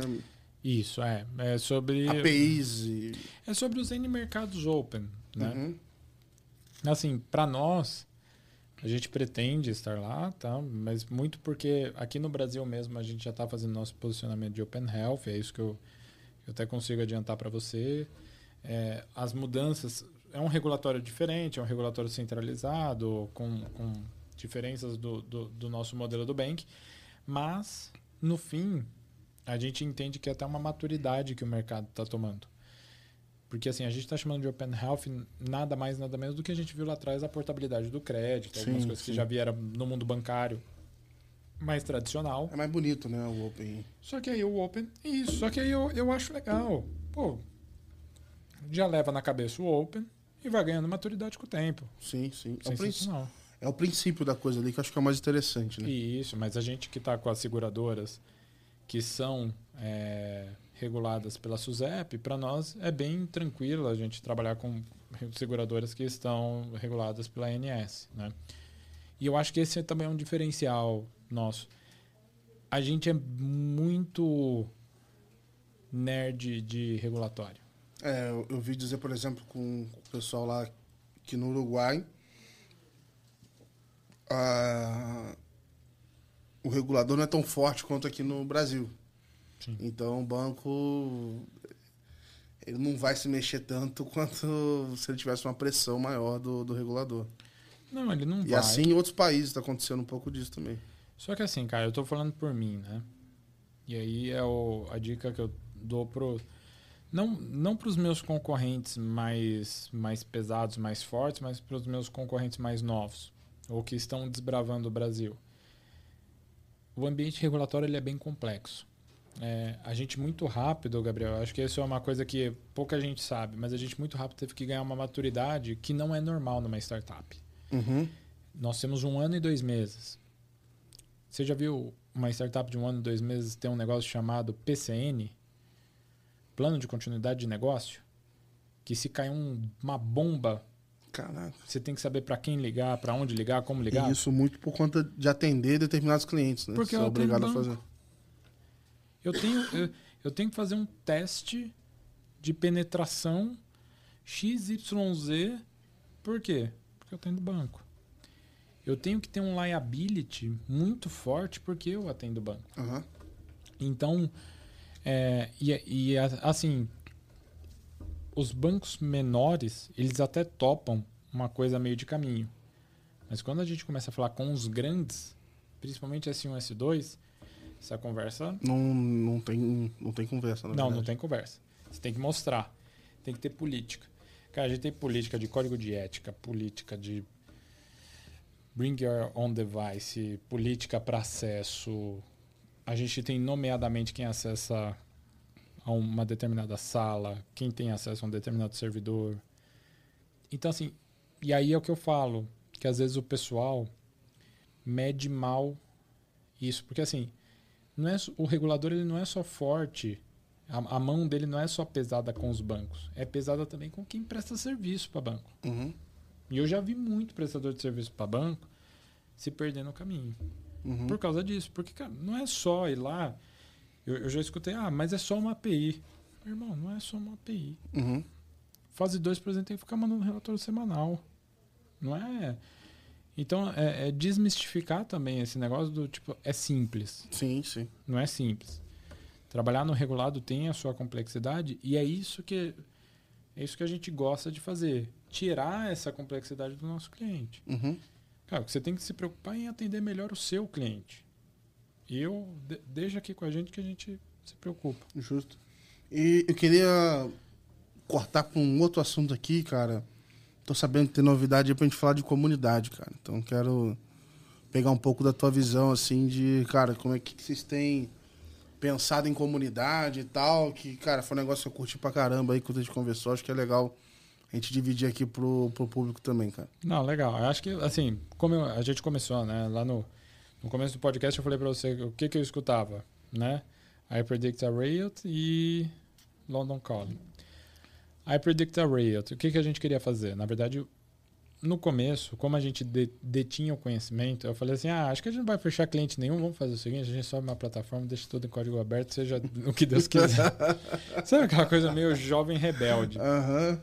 Vazou o dado. Vazou. o código e Vazou. não tem mercado mais. O código tem. tá pronto. Exato.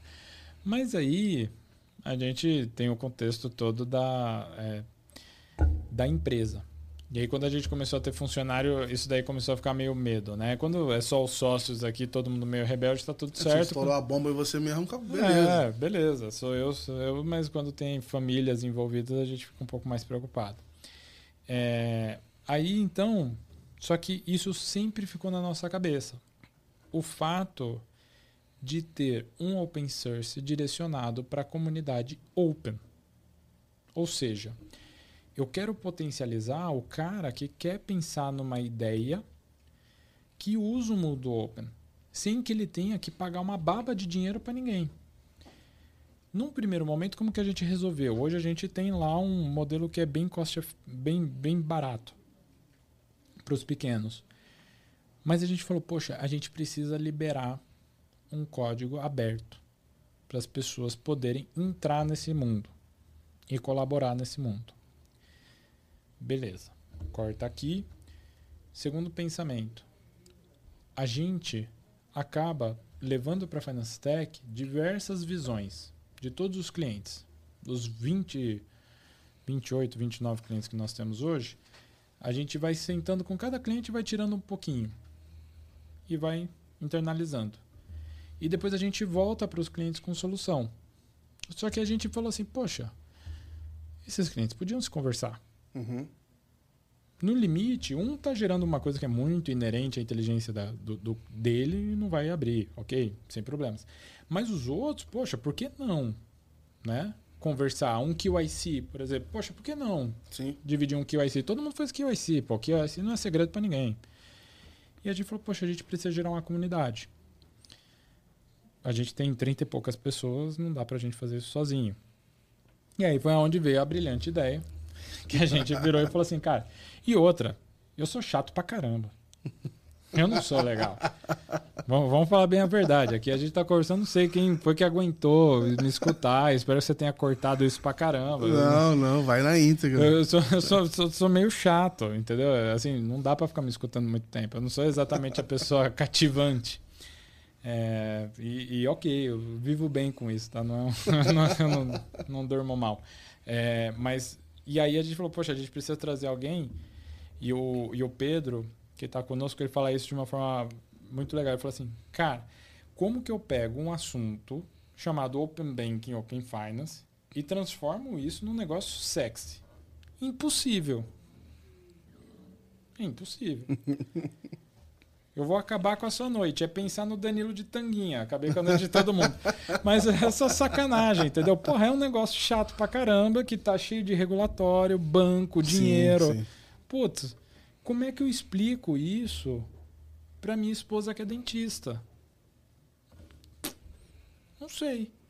Aí a gente sentou numa sala e falou: como que a gente explica isso pra Pamela que trabalha comigo, para minha esposa dentista, para meu sogro, para minha sogra, para minha mãe, para minha avó. Não sei. E aí um belo dia um virou e falou assim: "Pô, e o Gabriel?" eu falei: "Não sei, mas qual que é a ideia?" Ah, pô, não sei o que. Eu falei assim, cara, para mim é all-in. né? Eu gosto muito desse da, da questão de dividir.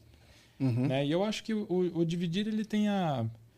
Até dividir com, com quem é concorrente. Quando a gente concorre num deal, seja ele qual for, no fim a gente está concorrendo não entre eu e ele. A gente está concorrendo em quem entrega a melhor proposta de valor para o cliente. Para mim, isso é concorrência. Não é o menor preço. Uhum.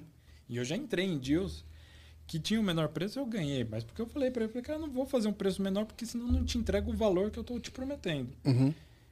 Então, eu acho que a gente concorre muito pela entrega de valor. E aí eu falei assim, poxa, como é que eu junto essa turma toda com uma pessoa que entende isso? Que entende o valor de uma boa concorrência. Porque no fim a concorrência vem para gerar o bem. Uhum. Até para mim, até para que eu me fiscalize para entregar valor para o meu cliente final. Né? Porque se eu estiver sozinho no mercado, acabou.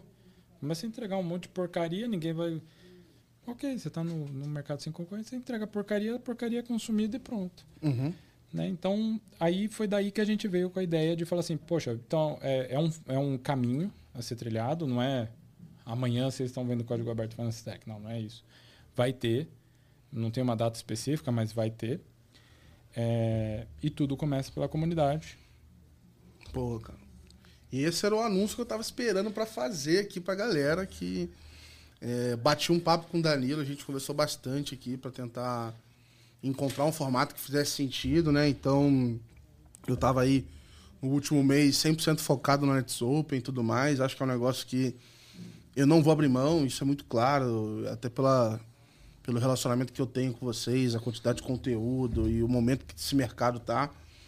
E aí, pô, em conversas aqui, cara, chegou um escopo que eu não ia encontrar em outro lugar. Então, eu não acho que vai ter outra pessoa com, com essa ideia de investir em comunidade, de olhar para os outros e, e, de certa forma, apostar nisso agora. Então, assim, ser o, o contraponto do mercado e começar a olhar para isso agora.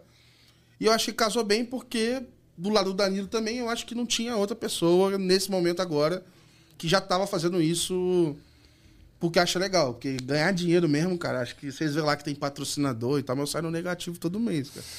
Essa viagem aí pra Marbella eu tô pagando e do bolso. Então, assim. É... Então, assim, a partir do, do meio agora de agosto, é, vou estar assumindo como gerente de comunidade lá na Financistec.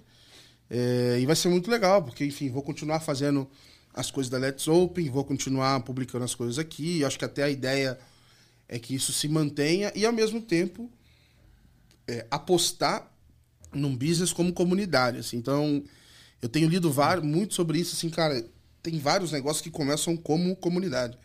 Eles se tornam business depois. E a força que ele tem, o engajamento que ele tem, cara, faz o negócio ter uma recorrência bizarra. Porque uma vez que você criou esse relacionamento, é muito difícil você quebrar. A não ser que você quebre a confiança. Mas se você mantém a confiança, o negócio funciona.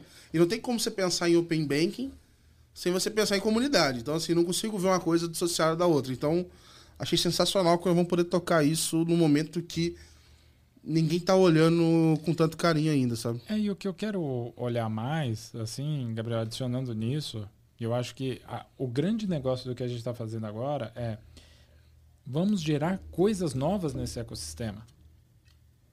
Eu, eu, eu falo que a gente parece um disco riscado de 2020 que fica falando das mesmas experiências, das mesmas soluções. Uhum. Cara, vamos criar solução nova. Exato. E eu não acho que a Finance Tech vai ser, ó, oh, meu Deus, você é o grande do mercado. Não é isso. É, é pô, cara, eu, eu me sinto mal como pessoa e como participante quando eu vejo que a gente tá na, na era da pedra pro PJ. Eu Sim. sou PJ, eu Sim. sofro com isso. Tá, tá comigo essa dor. Eu, eu, eu, postei o um vídeo esses dias ali, meio que rindo da parada.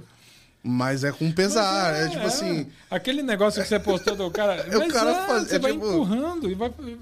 Mas, cara, e eu acho que isso, assim. E aí, qual que é a nossa ideia? Pô, vamos juntar a turma que faz e vamos tentar achar um caminho, porque eu.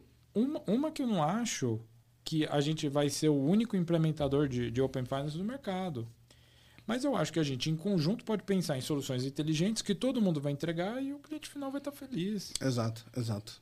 Né? Então, assim, no fim, o, o... E, isso é uma coisa que eu. O que eu mais gostei da Europa, e eu acho que a gente tem que trazer para cá, isso é muito forte na Europa. As empresas se conversam, as empresas são concorrentes e estão um. Assim, Cara, é óbvio, eu sou concorrente, não vou ficar falando o que eu vou fazer. Mas vamos dividir. Qual o problema? Eu, e, e, isso abriu minha cabeça em 2018, 17, 2017. Evento da Red Hat, Boston. Tava no palco a presidente da IBM. Não, presidente da Microsoft. Acho que era o presidente da Microsoft, acho que era o Sat.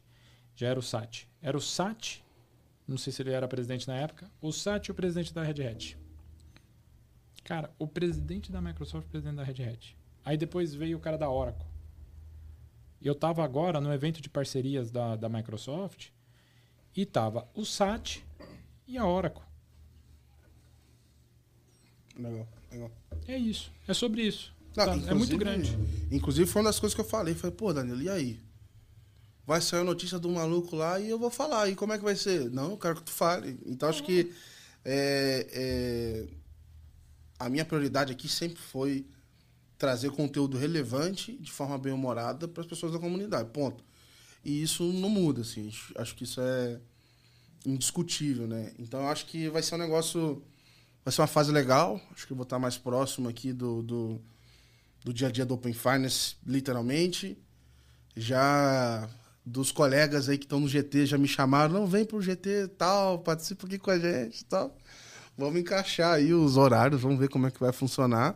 Mas estou, assim, super animado para estar tá próximo, continuar, enfim, é, estudando ainda mais o que está acontecendo. Mas acho que esse papel do, do protesto, do, do, do, do, ponto diferente ou provocativo ali, eu acho que é muito legal, assim, mesmo que a gente acho que a gente se beneficia no momento onde o mercado inteiro cresce. Porque a gente está muito pequeno hoje para existir egoísmo. Assim, não, não dá para você. Se todo mundo for egoísta, você vai acontecer os mercados que não são regulados. Todo mundo se preocupa com o seu e você não cria algo melhor. Então, acho que a partir do momento que a gente começa a ter um pouco mais de generosidade, dividir, etc., a gente acaba construindo um negócio muito mais interessante para todo mundo, cara. Não, acho que você matou. E, inclusive, se tiver concorrentes, alguns concorrentes meus olhando, vão lembrar que eu chamei alguns deles para conversa. Sempre chamei. Teve outros que eu falei assim, cara, você não quer uma ajuda aqui no FAP? Eu te ajudo. Uhum. Entendeu? É, isso não é da boca para fora. Eu acho, porque eu acho isso muito mal, assim, você falar uma coisa da boca para fora. Ah, e, e, é um mercado que, assim, o pessoal sabe, eu falo com todo mundo, eu já fui, eu vou em churrasco de um monte de empresa, pode continuar me chamando que eu vou continuar indo. E. Porque, cara, porque justamente por isso, cara. Porque é, acho que é um momento legal, assim. Eu nunca tinha visto isso acontecendo entre as empresas, onde era um pouquinho mais quadrado. Eu tô vendo esse negócio abrir um pouquinho mais. É óbvio que tem essas limitações, tem coisa que é estratégico, você não vai abrir todos os detalhes, mas dentro do que dá, agora é o momento. Cara, eu acho que não tem jabá. Acho que não tem jabá. Eu acho que eu, a mensagem que eu que eu tenho visto é assim que eu, que eu quero duas coisas. Vamos parar de falar de crédito. Postei hoje no, no LinkedIn, hoje sexta-feira, 5 de agosto. Vamos parar de falar de crédito. Vamos começar a falar sobre saúde financeira. Vamos focar nisso. Aliás, eu vou deixar aqui o, o, o jabá, menos jabá do mundo. Se você tiver uma startup, se você tiver uma ideia, seja lá o que for, que você está preocupado em melhorar a vida financeira sem tocar no crédito das pessoas, procura a gente. Você vai conversar com o Gabriel, vai conversar comigo, vai conversar com todo mundo da Finance Tech e a gente vai fazer isso acontecer. Legal, legal. Porque cara, a gente precisa fazer isso. Sim. É, é, um, é o, o, Brasil está num momento muito complicado, gente. Eu acho que é, é um negócio assim que a gente precisa é, a gente precisa levantar a nossa bandeira no dia a dia. Entendeu? Então, assim, acho que eu, eu quero aproveitar esse momento para isso. Tome esse ponto de situação do tipo, cara, o que, que eu posso fazer de diferente? A, aonde eu posso chegar? O que, que eu posso chegar? E se você está no mercado financeiro, está precisando de solução, fale com a Finance Tech, a gente vai lá. boa, boa. Teve, eu, eu, tem até o, uma vez eu brinquei, né? You Better Call Sol. Eu coloquei You Better Call Finance Stack porque era quando eu tava para certificação do FAP. Boa, boa, boa. Agora tá vendo certificação de insurance, pessoal. You Better Call Finance Stack. E vai embora, né, cara? Com certeza vai ter gente enrolada no último dia ali. Já começa a deixar o celular para ter o alarme, não deixa no silencioso, que vai é. vir alguém. Pô, e aí? Tem como fazer três para amanhã? Como é que. é igual pizza, né? exatamente, exatamente. Então, pessoal, esse foi mais um episódio. Queria agradecer vocês aí por acompanhar até o final. Tô curtindo muito esse formato. E vou reforçar o pedido. Se você ainda não assina Let's Open, é, entra lá letsopen.com.br, assina a newsletter. É, ela é direto, tem, tem a do LinkedIn e tem essa, essa outra no site. Assina direto do site, porque lá eu vou te mandar artigo, vou te mandar muito mais conteúdos. E aproveita aí que você tá de boa, você curtiu o episódio, dá aquela força, dá um subscribe no YouTube, no, no, no Spotify. É de graça e você me ajuda pra caramba aqui, tá? Então, obrigado aí por acompanhar de novo e até na semana que vem. Grande abraço. Valeu. Valeu. Boa, velho. Caralho.